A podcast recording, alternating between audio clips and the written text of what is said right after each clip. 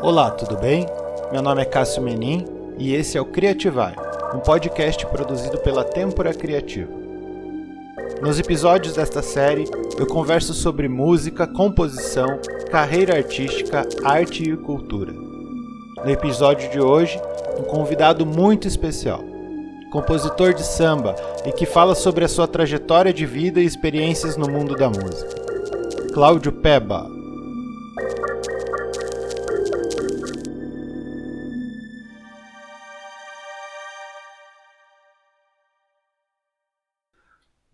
Cláudio, primeiro de tudo eu queria te agradecer pela presença aqui, aceitar o convite, é, dizer que eu me sinto honrado em entrevistar você, que é uma das referências aí no mundo da, da música, da composição, em especial do samba.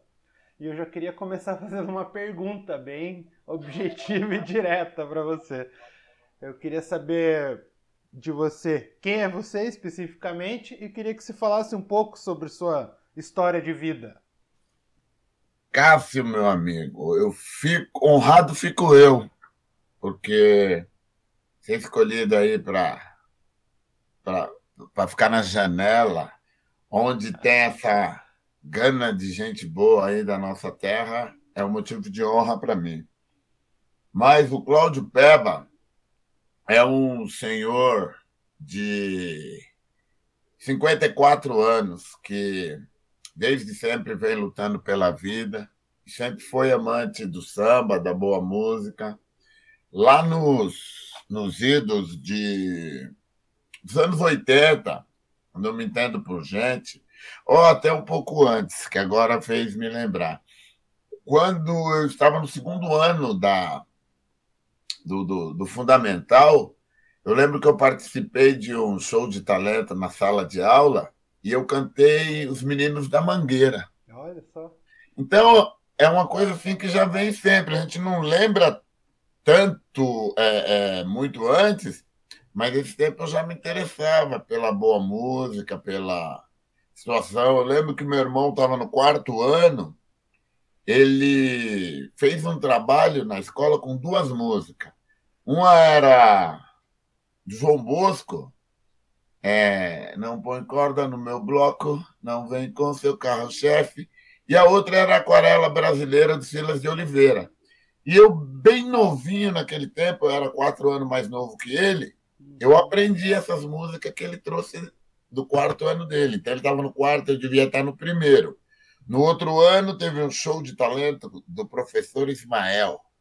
E eu fiz o cantei os meninos da Mangueira, uma latinha de goiabada. Apurriei meu pai para ele tirar aquelas frestinhas que, que cortava a mão. Sei. E, ouça, ó, eu não me lembrava disso, veio à tona agora. Então, eu sempre fui envolvido. E na onde eu morava, aquele tempo ainda não tinha esses instrumentos de mão, era cara caixa, tarol, surdo, uhum. contra surdo. E na beira do campo tinha uma batucada e num barzinho do lado de casa também eles faziam toda sexta-feira à tarde. E minha mãe, muito segura, dona Zezé, ela não deixava a gente sair, não. Então tinha que ficar na área ouvindo aquilo. E eu delirava, meu, quando os caras cantavam Baiana Boa, gostava do samba, samba de rock, porque aqueles black e tal envolvia. Aí todo dia chegando sexta-feira à tarde, já ficava por ali. Aí tinha mais um, uma rapaziada que tinha um, na frente da minha casa tinha tipo assim um larguinho e, e ele se reunia ali com violão, cantando muito Roberto Ribeiro, AGP, tal, Geraldo, Geraldo, ó, lembrei-me. Geraldo aparecia com violão, o Jackson, uhum. e, e, mais uma rapaziada que tinha lá. E aquilo para mim foi fomentando. Quando eu cheguei no, no Senai, eu estava com 15 anos de idade. Eu fui para o Senai Nesse meio tempo, já tive mais alguns envolvimentos. Deixa eu voltar um pouquinho atrás. Quando eu fui fazer o ginásio, no colégio do SESI, tinha uma fanfarra. E essa fanfarra, quem ensaiava nós era a professora Vanilda. E a diretora era uma mulher além do seu tempo, muito à frente. Ela tinha assim, ela era uma, uma réplica da, da Rita Lee. Olha. A dona Maria Helena, ela tinha, ó, só para você ver como que era sensacional, ela tinha um puminha conversível. Pensa na diretora. E ela liberava os instrumentos para nós fazer uma batucada depois do ensaio da fanfarra. Aí tinha o Kiko, que depois figurou por 10 anos, no, por muito mais de 10 anos, no, no, no Grupo Redenção de São Paulo. É, foi fomentador do samba depois. O Lelo, o, o Pelé. Eu sei que tinha uma rapaziada que fazia parte da fanfarra, porque depois nós podíamos fazer um samba. Então, todas as atividades que tinha no, no colégio, quando tinha apresentação da fanfarra, terminava a fanfarra, aquele grupo seleto vinha para cantar dois ou três samba. Isso daí levei comigo para o Senai. Quando eu entrei no Senai, reunimos uma rapaziada que tinha o, o, o Jailton, que era de Itaquera. Ó, eu vou falar assim, parece que todos conhecem, mas depois vocês dêem uma olhadinha no mapa da capital de São Paulo que vocês vão ver a distância. Então, o Jailton era de Itaquera, o, o, o Periquito era de São Miguel, tinha o Curuguru também, que era de São Miguel, eu, o Jorge Bessa e o Márcio, que era de Guarulhos. E nós estudávamos no Senai Hermenegildo Campos de Almeida, de Guarulhos, e tinha uma fanfarra também, a hora concurso. Mas tinha o centro cívico e a outra professora, salvo me engano, dona Helena, ela era é, a professora que coordenava o centro cívico. E pouquinho tempo depois que nós entramos, ela já me deu a responsabilidade de coordenar os instrumentos. Ou seja, eu era responsável para pegar os instrumentos e, de, e devolver. Então, na hora do almoço, nós fazíamos uma roda de samba sempre que, que era possível. Parecia dois, três, vamos fazer um samba? Vamos. Eu ia lá, pegava os instrumentos, nós sentávamos, batucava. E, mais uma vez, tô, ah, dia dos professores, dia dos pais, dia das mães, tinha aquela solenidade no auditório, Sim. nós éramos chamados para cantar um samba ali. Para participar. É. Isso foi começo dos anos 80, 83. Uhum. Em 84, eu já me sentia um rapazinho, a mãe já dava um pouquinho de chance, eu comecei a frequentar a Rua do Samba. E quando eu comecei frequentar a Rua do Samba, junto com o Jailton, que era de Itaquera, nós montamos a ala, ala de pandeiro lá de casa. Aí todas as festas de escola de samba que tinha, nós íamos em quatro, cinco, dez. Na realidade, nós éramos em onze. Mas ia quantos podia e eles reservavam um cantinho perto da bateria para nós ficar fazendo malabarismo ali. E daí já viu, naquele era um tempo que não existia carro para os pobres. Deixa bem. Então, nós percorríamos a Grande São Paulo toda ali de ônibus andava de madrugueiro, pegava tal. Nós íamos na Zona Sul, uhum. Zona Norte, Zona Leste, onde tinha uma festa boa. Ó, Bezerra da Silva hoje vai estar no Rosas de Ouro. Nós arrumávamos um jeito de ir para Rosas de Ouro. E todos os shows que tinha nas escolas de samba eram iniciados com a bateria. Então a bateria tocava lá durante duas horas e depois vinha o conjunto que ia acompanhar o artista. Então, enquanto a bateria estava tocando, nós reunia ali na frente, ficava fazendo malabarismo, dançando, aquele espaço e tal. E nisso, nós tínhamos acesso em várias escolas, todo lugar que chegava, e só olhando os bambambam, bam, bam, as rodas de samba que tinha. Nós chegávamos sempre antes, tinha aquela roda de samba, já encostava. E a nossa alegria era aprender a cantar um samba novo para chegar numa roda dessa dos bambambam. Na primeira oportunidade, pedia a licença Aí você pedia uma licença, todo mundo ficava te olhando, você cantava o samba. Na segunda já cantavam junto. Outro dia que você chegava lá, eles já, ô, oh, cheguei tem alguma coisa para nós aí, opa, opa. Aí assim fomos se infiltrando. E o samba que cantei, meu pai que me ensinou, me disse que aprendeu ouvindo meu avô. Herança que eu tive, vou deixar. Um samba para o meu filho cantar. Outra prática que era muito não sei falar a palavra correta, mas. No, é, em São Paulo, ela no. Por exemplo, eu trabalhei na Jomar, era uma empresa que fazia esse giroflex.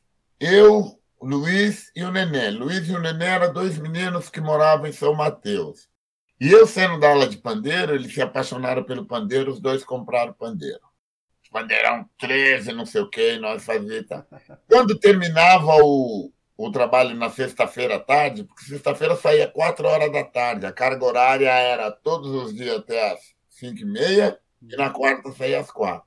Aí tinha uma lanchonete no posto de gasolina ali na Celso Garcia, nós fazíamos um pagode ali. Começava quatro da tarde e até dez, onze horas da noite, a hora que estava pelos últimos ônibus, ia saindo um para cada lado e tal, e tal, até acabar o pagode. E ali tinha umas empresas onde trabalhava muitos jovens também, porque nessa época nós estávamos ali com 16. Então todo mundo ia saindo do seu serviço e ia encostando por ali. Quando não, nós íamos na estação do Braz. Lá na estação do Braz tinha muitas é, é, meninas que trabalhavam de costureira, uhum. até pelas lojas que até hoje o povo compra. Então, quando fechava assim, o expediente na sexta-feira, era um ambiente muito carregado. Tinha um bar do lado da estação da ferroviária do Brasil, nós ia fazer um samba lá. Por quê? Porque agregava. Era muito. E depois, aí era massa que esse samba ia até umas oito, meia, nove horas da noite. Aí nós entrávamos para a estação, ia batucando e reservava o último vagão do trem para ir embora a batucada. Ficava ali a hora que saía uma, duas composições, quando dava um, um público assim próximo lá do, do, último vagão, nós entrávamos ali, vinha batucando. Uhum. Aí cada estação ia tendo um desfalque. Nesse tempo, com essas viagens de ida e vida para o samba, para os pagodes da vida lá em São Paulo, o ônibus foi meu professor do Partido Alto. Porque nós arrumávamos um refrão, ia batucando com pandeirinha, às vezes um pandeiro e um cavaco, de ponto final a ponto final, cantando uns partido alto dentro do ônibus, mexendo com os passageiros que estavam, sem eles perceber que eles eram o tema. Aí, se nós arrumávamos um assunto, às vezes os próprios nosso, nossos amigos tinha, nós andava sempre em seis, sete, oito, por ocasião da ala do pandeiro, né? E aí, meus caras eram muito sarristas. Se você desse uma mancada, era tema para o partido. Então, nós sempre arrumávamos um refrãozinho e o couro comia. E o samba que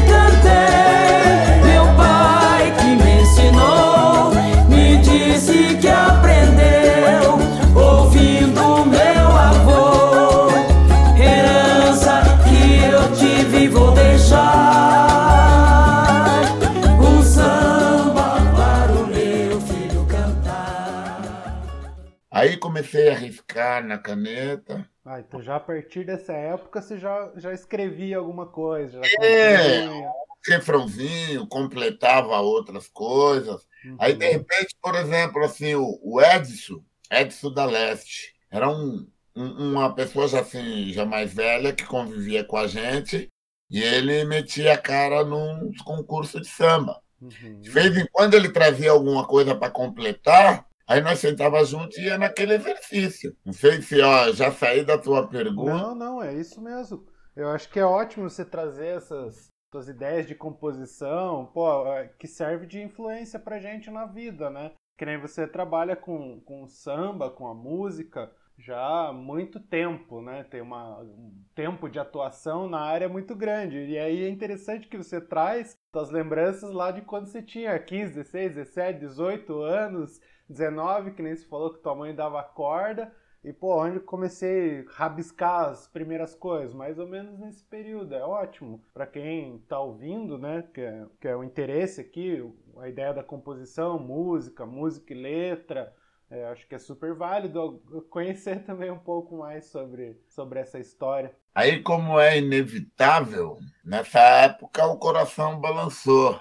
Aí eu conheci a Neuza, minha companheira até hoje, que temos 38 anos de convívio e 30 de papel passado. Então é uma guerreira aí, porque suportar o sambista, dividir o companheiro com o samba é uma tarefa árdua aí, meu, mas levando e tal. Então, nesse tempo, aí eu tinha compromisso de dar um pulo em Osasco. Quem vê Guarulhos e Osasco são dois extremos, um na zona oeste e outro na zona nordeste. Então eu atravessava São Paulo inteiro para ir a Osasco. Eu tinha que ir semanalmente, às vezes duas vezes na semana, porque sabe que o jovem, quando o coração balança, não tem remédio, né? O único remédio é remediar. Então, nesses tempos, o samba foi. Ó, teve ano que nós saíamos em, em oito escolas de samba por, por desfile. Caramba! Saíamos no Lava Pés na abertura do carnaval, porque o Lava Pés era uma escola hora concurso da Madrinha Unice, que ela não, não tinha pontuação. Ela fazia a abertura do carnaval. Então, várias escolas cediam o, o povo, convidavam os componentes para sair no Lava Pés. Ele era formado por componentes de todas as escolas nessa época. Aí saía no terceiro grupo, meu, quando Unidos de Vila Maria estava no terceiro grupo. Bloco, Escravos do Samba. Flor de Vila da Lila, Barroca da Zona Sul, o Leandro de Itaquera. Uhum. Então nós chegava com a ala show numa quadra, sempre aparecia alguém que já ia se encostando, chegava, encostava ali, daí falava assim. Ô, oh, mas como é que são? Vocês vão sair? Na onde? Onde vocês... Ah, nós vamos sair, nós saímos do Barroca. Pô, mas o Barroca vai desfilar domingo. Vocês não querem sair com nós no sábado? Nós fazemos uma fantasia, blá, blá, blá, e não sei o quê. A Nenê da Vila Matilde tinha a melhor ala show, que era a ala do Torrado. Olha o nome da ala. Ala de pandeiro de lata da favela.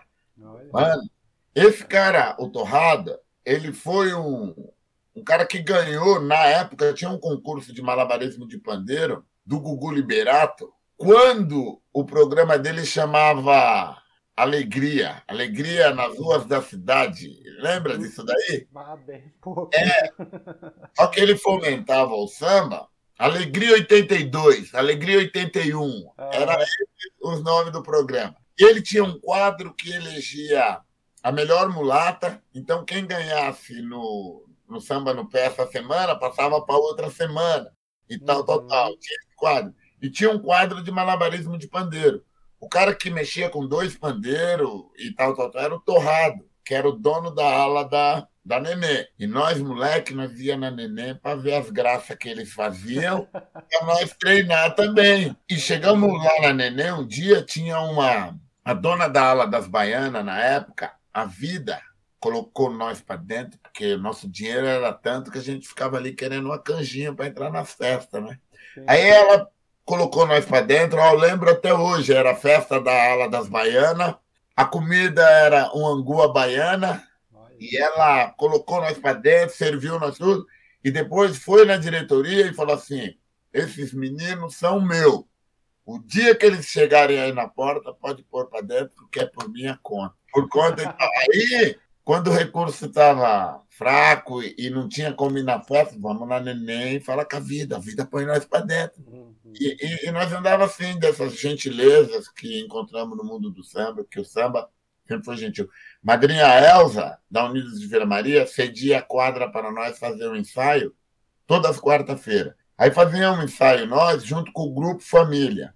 O Grupo Família foi o embrião do Sensação que era o Carica, o Laércio e tal e tal, depois virou Fina Flor do Samba e depois estourou como sensação os componentes. E, então, isso já estamos aí por volta dos anos, final dos anos 80 já. Uhum.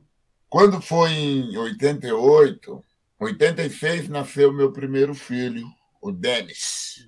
Na sequência, não foi muito longe, com um ano e pouquinho de diferença, nasceu a Daisy. Aí eu, naquela aquela gana de falar, pô, eu vou sair do meio da música, vou arrumar um outro meio de viver, porque agora tem responsabilidade e tal. Eu não tinha 20 anos, já tinha dois filhos. Aí eu peguei e dei uma breve passada no interior de São Paulo, trabalhei ali em alguma coisa. Dali eu vim ser queijeiro em Siqueira Campos. Quando eu saí de Siqueira Campos, terminou a frente de serviço que eu estava ali, eu falei para a Neuza, ó, eu vou dar um pulo até Curitiba, ver como é que está o assunto lá. Se eu não arrumar nada para lá, nós voltamos para São Paulo. Se arrumar alguma coisa, nós vamos para frente. Só que nessa passada minha por pelo interior de São Paulo e por Siqueira Campos, a música sempre me acompanhou. Eu arrumava um companheiro de violão, sempre gostava de brincar um pandeirinho. Aí nas festas locais nós encostava. Ali em Siqueira eu conheci um, um violonista, o Tigrão, o saudoso Tigrão, que homem tocava tudo de, de serestas e, e, e tal. E tinha o Geraldão que cantava. Jaimão cantava, Geraldão cantava. Eu conhecia os sambas atuais da época ali, muita coisa de São Paulo. E, e alguma coisa que tinha estourado ali com fundo de quintal, Bezerra da Silva, tal, que era quem fazia a frente na época. Aí nós fazíamos altas festas, porque Geraldão abria com as ceressas, o, o, o Jaimão cantava aqueles Nelson Gonçalves uhum. e tal, eloquente, e eu cantava as atualidades ali. E o Tigrão na viola, um pandeirinho, e por ali foi. Quando eu saí de, de Siqueira para vir em Curitiba, o Tigrão estava em Curitiba. E o samba que cantei,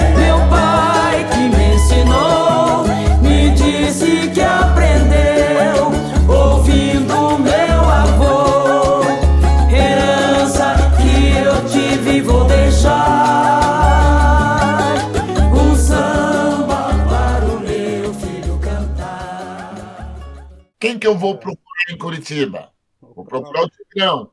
Aí aqui dei uma sorte de conhecer o, o Sidney, um outro humano que é, até hoje nós somos aí compadre, companheiro e tudo. E ele era um gaúcho que tocava um tantã. Eu tinha um pandeiro e o Tigrão um violão. Aí ficamos brincando por ali, dali. Poucos dias já conhecia Colorado. Quando eu cheguei na Colorado, eu já atrevido, moleque atrevido, porque 20 anos, você tem 20 anos, você não mede consequência, né? Você põe a cara. Aí eu, como conheci a presidente, na época, Rose, perguntei para ela como qual é o tema do carnaval, meu? Como que é o samba enredo desse ano e tal, tal, tal. Ela falou assim, o tema do carnaval é Rua das Flores e não tem samba enredo ainda, porque a disputa vai ser tal dia, tal hora e tal, não sei o quê. Eu falei, para concorrer nessa escola? Ela falou, é só apresentar um samba. Aí eu falei, então me conta um pouco como é essa. Não, eu falei assim, e a sinopse? Você tem a sinopse? Não, a sinopse já foi distribuída, mas da Rua das Flores é assim, assim, assim, assim. Aí me incendiou uma vontade de conhecer mais a fundo a Rua das Flores. E eu sentei um dia ali entre entre a Boca do Luxo e a Osório, uhum. e fiquei vendo o movimento e, e divagando nas imaginações, fiz uma letra. E dei uma sorte que meu samba foi para a Avenida em 92. Muitas portas, porque eu comecei a conhecer a nata do samba que atuava naquela época. Gogó de Ouro, os meninos Valdir, Valtinho, que para frente montaram o, o, o, Contradição. Aí tinha o Marcinho, o Zezinho, que foram embriões do, do Identidade Brasil, com Ciro Moraes naquela época, Paulinho do Cavaco. Aí eu comecei a andar atrás, o Flamarion e tal. Aí tinha Samba 1. Tinha muito samba numa casa de show que tinha lá no Boa Vista, Clube Show. Acho que era Clube Show, se não me engano. Tinha outro, Jabaculê, que era ali próximo da rodoviária. Aí eu comecei a dar umas transitadas por ali, conhecer o pessoal e, e sempre fazia meus rabiscos. Só que não se cantava muito samba autoral onde eu cantava samba autoral, junto com os meninos que nós se conhecemos no Campo Comprido. Nisso eu fui morar no Campo Comprido e conheci Ivo Queiroz. Ivo Queiroz, meu, meu guru, meu mentor, meu mano, que até hoje é, direciona. Eu fui fazer graduação por conta de conselhos do Ivo, fui arrumar minha vida, é, é assim, como se diz, o conhecimento, organizar o conhecimento, né? E, e lá começou eu, Tigrão e o Sidney fazer um samba, e tinha uns menininhos, que, os menininhos, hoje tudo pai e avô. Na época eram tudo mais jovens, nós tínhamos 20, eles tinham 14, 15, 13, 12, Marcelo tinha 12.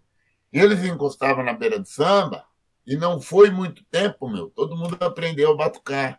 Nós começamos uma batucadinha com três, e hoje, e quando eu saí de lá em 99, já tinha mais de três grupos formados de samba lá no, no, no Campo Comprido. Tinha miscigenação, o Imagem do Samba, e não sei o quê. E a molecada, assim, os moleques bons de batuque, que onde eles chegam, meu, eles acontecem porque assim, eles tinham na veia, só que não tinha direcionamento. Quando eles batucando ali, foram encostando, Gilcinho, fuzil e tal. E lá no Campo Comprido, tinha um, uma situação que foi muito assim interessante. Tinham senhores, Neguval, Fuzil, dentre outros, que cantavam moda de viola. E, e eles tinham assim uma visão fora do normal. O Neguval tinha um bar e ele servia mocotó toda sexta-feira. E cantava de viola com Zelone, Nascimento Zelone, várias duplas de, da cena ia no bar dele, só que nos intervalos alternava com o nosso samba e, e, a moda de viola. Inclusive, ele fez um festival de, de, de, de, moda de viola na igreja do Vila Sandra durante alguns anos, aí, dos anos 90, não me recordo o ano. Entrava uma dupla, enquanto a outra dupla se preparava, subia o samba, aí cantava. Então, então dava o público que gostava do samba, que estava começando ali, que era a juventude, e os mais antigos da moda de viola, encostava tudo na mesma festa. E aquilo ali fomentou o, o samba. E o samba que cantei, meu pai que me ensinou, me disse que aprendeu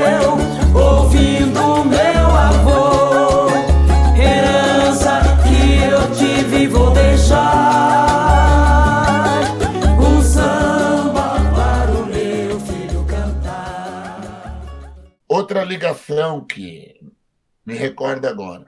A nata do samba de Curitiba, toda segunda-feira, ia jogar bola em Santa Felicidade no pagode da Lili, que inclusive o Maé da Cuica fez um samba do pagode da, da Lili, e eu e o Léo tivemos a honra de gravar na homenagem que fizeram do seu Maé. Então, nessa segunda-feira, todo mundo que, que não trabalhava naquele dia da música, ia lá de tarde, jogava um futebol das quatro em diante, cinco, e quando terminava tinha uma grande roda de samba, um churrasco. E eu saía com os meninos ali de Campo Comprido e nós íamos para lá direto. Inclusive, tinha um dia que nós chegava lá, não tinha o samba, aí nós incendiávamos um com o outro, ah, mas está sem instrumento, não sei o que, não, vamos buscar. Aí nós voltávamos no Campo Comprido, que era mais perto, levávamos os instrumentos e fazíamos uma roda ali. E ali nós pegamos uma afinidade com, com o Nego Celso, Celso Bid Bid, que está aí no samba até hoje. Tinha o, o, Parmito, Parmito que era do, do Arte Final, é, acho que era alguma coisa assim, o grupo que ele tinha e tal. E nós começamos a trazer um, o samba formato de grupo, assim, para tocar com, com, com cachê com, com anúncio e tal, porque antigamente nós chegava para fazer uma roda de samba, fazia, sem compromisso algum. E depois começou a virar um compromisso no recanto. Tinha o Zeca, que tinha uma, uma sorveteria no Campo Comprido, que nós começamos a tocar nos domingo à tarde. Oh, dava até trabalho, porque parava tanto carro que o, o Interbarros 4 tinha que desviar, porque não passava. Na Aiferbel, no Campo Comprido também, começamos a fomentar o samba ali. Então o samba cresceu pelos lados e depois o pessoal foi chegando mais para o centro. Uhum. E isso daí. Aí quando foi 99, mais ou menos, saiu um terreninho para mim no Tatuquares.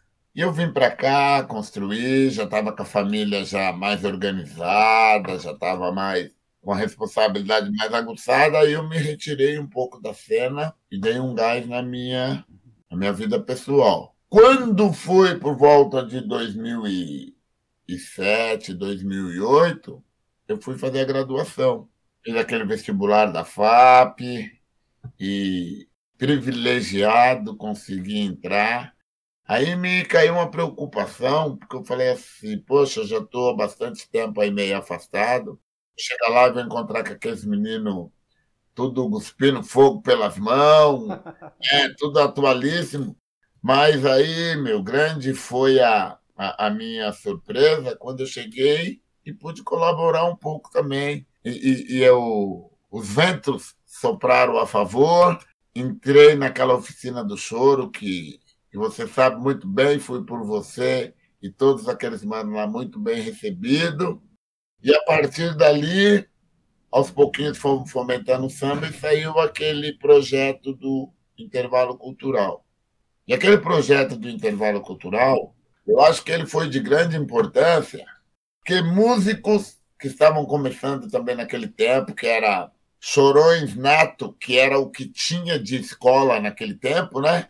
É, é, começou a frequentar o intervalo e frequentar a FAP, frequentar as nossas rodas, e quatro anos, na época passou muito rápido, mas a gente Boa. fizemos muita coisa naquele tempo, né? hoje, nós vemos aí que 2010 começou o samba do compositor em formato de festival. Depois, em 2011, mudou o formato para rodas semanais ou quinzenais, semanais, foi embora. No mesmo tempo, deu um paralelo com o samba dos sindicatos, e o samba dos sindicatos foi de tremenda importância para a cena do samba local, porque tudo que se levava no samba do compositor experimentava na roda dos sindicatos, que acontecia a cada 15 dias. Lembra aqueles blocos que abria cantando o, o, as composições, os compositores que estavam por ali e tal? E, e era interessante que a eloquência dessas músicas na roda permeava junto com os grandes clássicos. Meu. Tinha gente que estava ali pela primeira vez, oh, de quem que é, de quem que é isso aí? Isso é daquele cara ali. Ó. Então, isso daí deu uma grande ênfase para o samba local e isso animou todo mundo que compunha.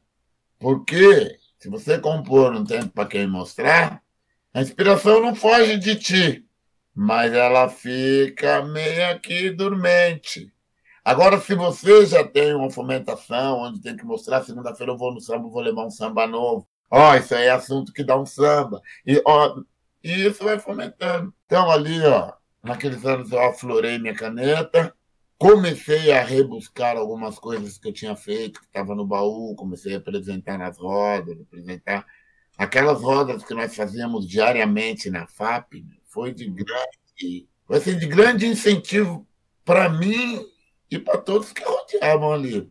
E uma coisa assim que eu acho assim bem interessante, que era difícil encontrar alguma coisa curitibana até os 2000. E de 2000 até hoje nós temos aí o Caxangá, que gravou sambas paranaense, nós temos o Braseiro, que gravou meio a meio, Paranaense de fora. Sapato Furado, que gravou Grandes Mestres com, com outros aqui. Renato Lutti, Ricardo Salmazo, é, Bruno Santos de Lima, Elias Fernandes. Olha, se eu começar a falar aqui, me desculpa se eu esqueço, mas Ivo Queiroz. São pessoas aí que, que aflorou desses movimentos e, e são grandes músicos, grandes parceiros. Léo Fé, Léo Fé, partideiro indigesto, campeão nacional na quadra da Mangueira. Né? E não que antes de nós não tivesse esse samba feito aqui. Na década de 70, o Maé da Cuíca, junto com os partideiros do Maé, representaram uma composição de Cláudio Ribeiro e Homero Reboli na quadra da Mangueira que se sagrou campeã num festival, num festival onde participou Lama de Mauro Duarte e a campeã foi nossa. A nossa não estourou. Lama estourou nacionalmente, mas aí dá para ver que as coisas criadas por aqui já tinham qualidade suficiente, né? Então, mais o exercício da criação, a vitrine do samba do compositor, tudo colaborou para que a cena musical de hoje em Curitiba trabalhe com grande quantidade de coisas autorais, de coisas feitas aqui. Antigamente nós tínhamos referência do lápis, porque o lápis fazia muita coisa, mas saiu daqui para mostrar lá fora. É da Cuíca, trabalhou com os partideiros aqui na região sul, Floripa e tal, tal, tal. Teve nos grandes centros, foi campeão lá na Mangueira, mas cantava-se muito cover e pouco autoral. E hoje nós temos um privilégio de ver um Ricardo Salmazo sair daqui e fazer um show em Londrina só com música autoral. Então, quer dizer assim, é, esse é o, o Cláudio Peba que vem de tanto tempo militando por essa música feita em casa, falando do nosso cotidiano, falando do nosso brinquedo, encontrando os amigos para exercitar isso, e, e, e, ainda se encanta com o que vem acontecendo. Eu creio que é mais ou menos isso daí. E o samba que cantei,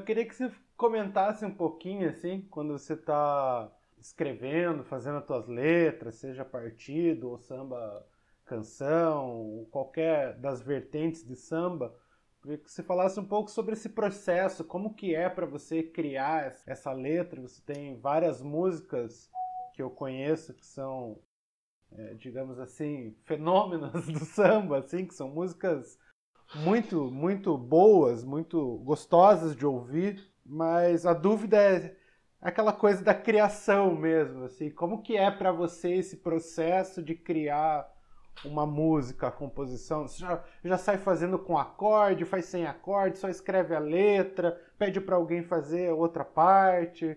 Como que é isso?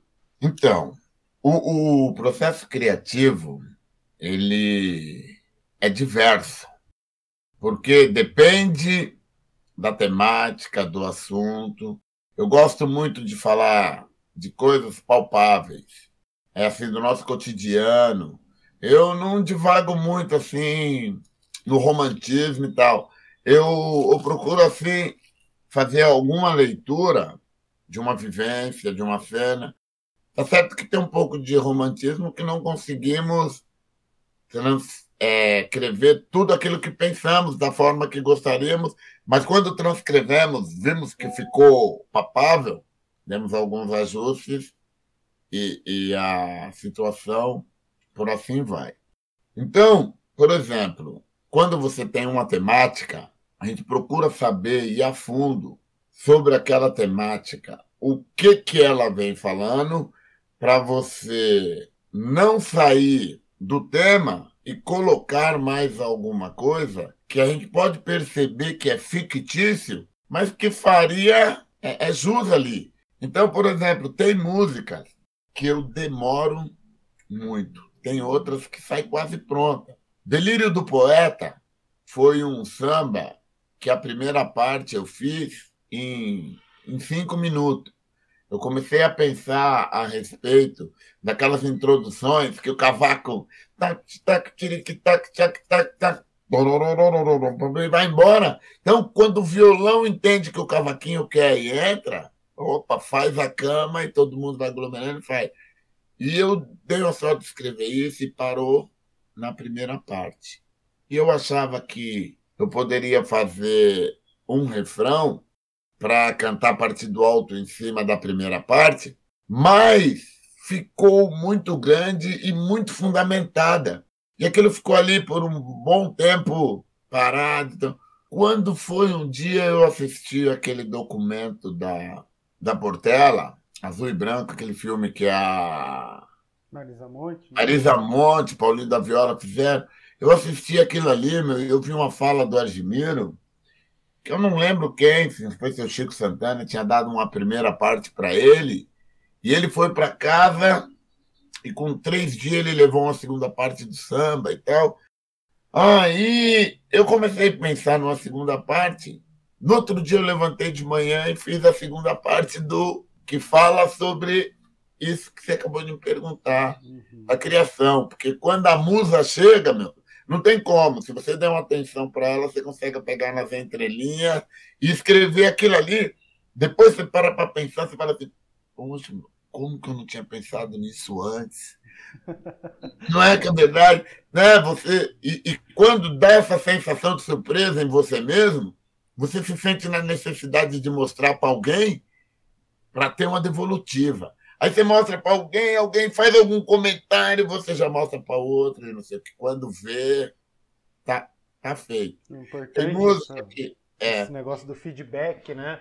Quando a gente está compondo e principalmente voltado para música popular, né? Você ter alguém com quem compartilhar, trocar uma ideia, mostrar. E no samba tem muito disso, né? Essa riqueza de, de troca de, da amizade mesmo, mas também da troca musical, que nem você falou que lá no, no lugar onde você morava, quando você veio para Curitiba, por exemplo, o povo ainda não tocava, daqui a pouco já está tocando, daqui a pouco, pô, já vira né, uma sumidade ali na área do, do samba, do repertório. É bem, bem interessante isso. É uma faísca que se você soltar, meu, o próprio vento faz propagar, né? Sim, sim, não tem como, né? Eu ia te fazer uma outra pergunta aqui, acho que para finalizar já, também não tomar. sei que foi rapidão, foi curtinho, mas acho que você falou tantas histórias aqui, deu uma aula pra gente que tá valendo, valendo demais já. E o samba que cantei,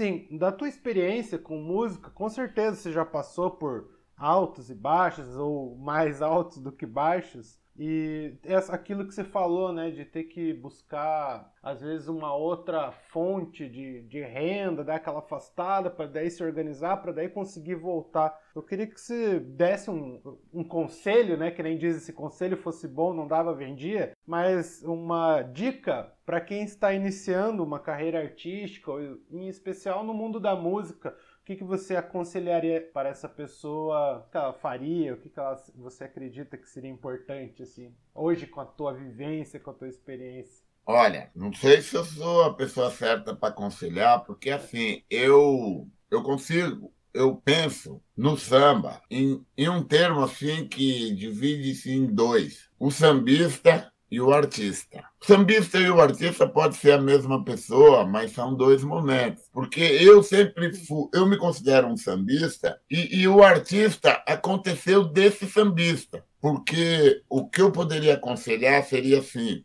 estude muito, ouça os grandes mestres, porque tudo que acontece é uma transformação daquilo que já tem. Se você ouvir bons mestres, você vai ter bons conteúdos para suas criações. Né? Porque não, se você não tiver uma grande diversidade de matéria-prima, você fica limitado. Então, ouça grandes mestres e procure fazer o seu trabalho, seja ele qual for, seja instrumental, seja de criação, seja de como intérprete e tal, da melhor forma possível, sem esperar retorno ou melhor, sem se firmar no retorno, porque isso frustra e mexe com a sensibilidade. Então, você vai no aniversário, você canta da melhor forma que você puder, você faz aquilo de melhor que você puder. Você vai numa reunião de amigos, a mesma coisa. Você vai no Carnegie Hall, a mesma coisa. Você trate a sua música como sublime, porque aonde você for mostrar a música, ela é o foco. Você é um mero instrumento. Se você proceder dessa forma, acontece tudo que você nem espera. Então, porque se você falar assim, ó, eu vou fazer essa música para ela atingir milhões e ela atinge 100, você se frustra e se complica para fazer a outra. Agora você fala, eu vou fazer uma música, se um já ouvir, tá legal, daqui a pouco você fala, pô, tá 10 ouviram, meu, 20! Você está entendendo? Você vive as coisas acontecem. Então, tente fazer sempre as coisas da melhor forma. Ouça mais do que fale, porque dois ouvidos é muito mais do que uma boca. E, e sempre, todos, desde os mais jovens até os mais velhos, têm algo a te ensinar e algo a aprender contigo. Então, é, é, seja sempre atento ao que está acontecendo, ao que está ao seu redor, porque é isso que faz. Muitas vezes a gente vê música aonde não tem, porque nós estamos atentos. Falou, isso daqui dá um assunto, isso daqui dá outro. Porque o samba, ele ilustra, ele denuncia, ele homenageia, ele critica. E se a gente estiver atento, tudo isso daí é, é, é, é possível a gente transformar. Então, o conselho que eu dou é muito estudo, ouça muito e pense para falar. Se você tiver um pouquinho de atenção e outra, não deixe o seu ego passar na frente do teu talento. Porque muitas vezes alguém te faz uma crítica construtiva, fala, ah, esse cara não sabe de nada, meu. Nossa, né? se ele ouvisse com atenção, ele via que eu fiz uma obra-prima. Mano, isso daí não existe. A hora o cara fala assim, ó, oh, isso aqui tá bonito, mas dava para dar uma costura aqui. Aí você ouve com atenção, né? daqui a pouco você vai ver o que ele viu que se encaixava e você vai ficar agradecido a ele. Então, meu, o ego muitas vezes atrapalha. Por isso que muita gente fala assim que a humildade cria caminhos, é por esse motivo, porque sempre o outro sabe mais que você. Se você deixar isso daí permear, a gente vai longe. Conselho que eu poderia dar, né? Pô, bicho, quero te agradecer novamente aqui tempinho passou voando, mas super válida a entrevista. Eu fico agradecido também, Cassio, porque é, eu que trabalho com, com educação muito mais do que com a música, é o que eu penso em, em passar para os meus alunos também, essa visão, essa visão de mundo, essa visão de arte, essa visão de... É, o artista é importante, mas ele tem que saber se portar como ser humano para poder ser reconhecido como artista. Com certeza. É. Com certeza. Muito agradecido aí pela oportunidade de falar um pouquinho. Eu que agradeço. Valeu. Projeto realizado com recursos do Programa de Apoio e Incentivo à Cultura, Fundação Cultural de Curitiba e da Prefeitura Municipal de Curitiba.